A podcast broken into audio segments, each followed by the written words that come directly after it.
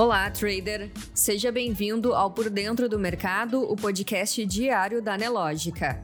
Você confere agora os acontecimentos e dados econômicos que vão movimentar o mercado financeiro nesta terça-feira, 8 de novembro. O Ibovespa abriu hoje com viés negativo, ainda sob efeito de incertezas relacionadas à equipe do novo governo, enquanto segue a temporada de balanços corporativos.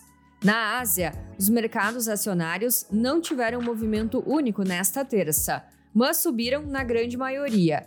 Entre os principais, a bolsa de Tóquio registrou ganho de mais de 1%. Já em Xangai, houve recuo, após dois pregões positivos com ações do setor de consumo entre as quedas. Na Europa, as bolsas operavam em alta durante a manhã.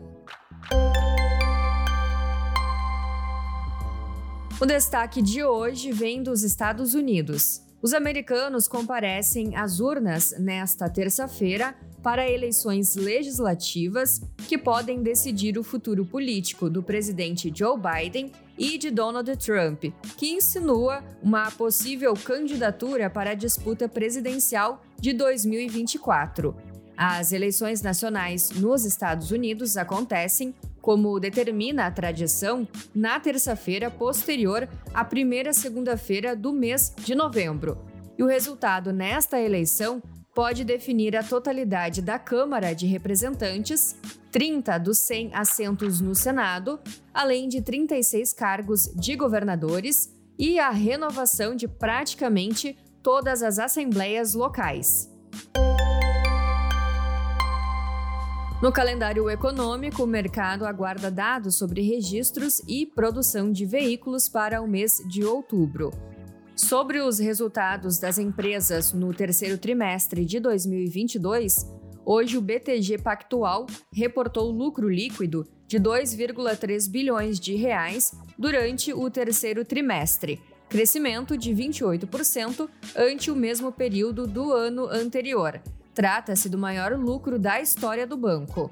E ao final do pregão de hoje, reportam seus resultados: Melios, Engie, Qualicorp, Petroleum, Iguatemi, CVC Brasil, Braskem e Bradesco. Na economia, o Índice Geral de Preços e Disponibilidade Interna, o IGPDI, medido pela FGV, registrou deflação de 0,62% em outubro deste ano. Foi o quarto mês seguido com deflação.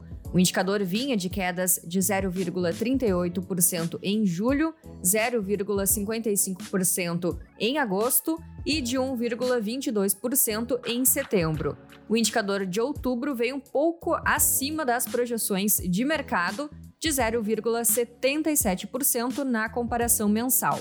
E a FGV também informou hoje que o índice de preços ao consumidor semanal, o IPCS, subiu 0,71% na primeira quadricemana de novembro, após alta de 0,69% no fechamento de outubro.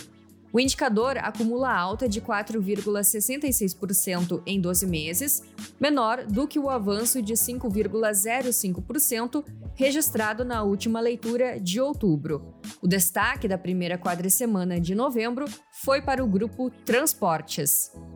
Ainda na economia nacional, a produção industrial recuou 12 dos 15 locais pesquisados em setembro ante agosto, segundo os dados da pesquisa industrial mensal Produção Física Regional, divulgados pelo IBGE nesta terça.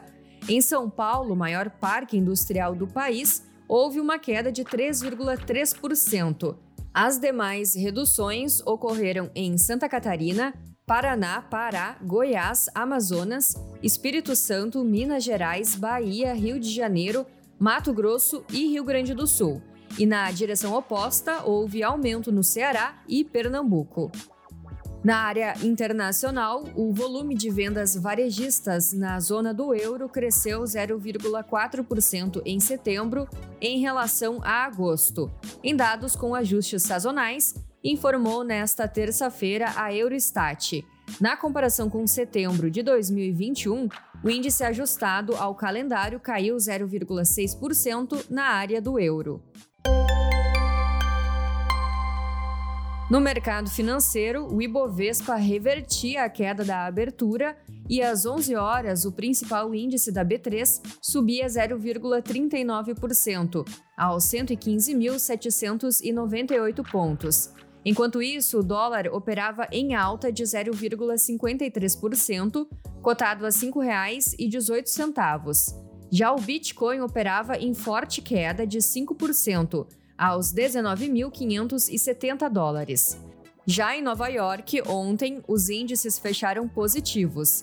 O S&P 500 encerrou o pregão em alta de 1,31%, o Dow Jones de 0,96% e o índice Nasdaq em 0,85%.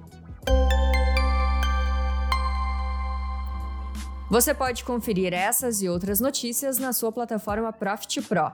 Se você ainda não é assinante, faça hoje mesmo o seu teste grátis. O link está na descrição do episódio. Um ótimo dia e até amanhã!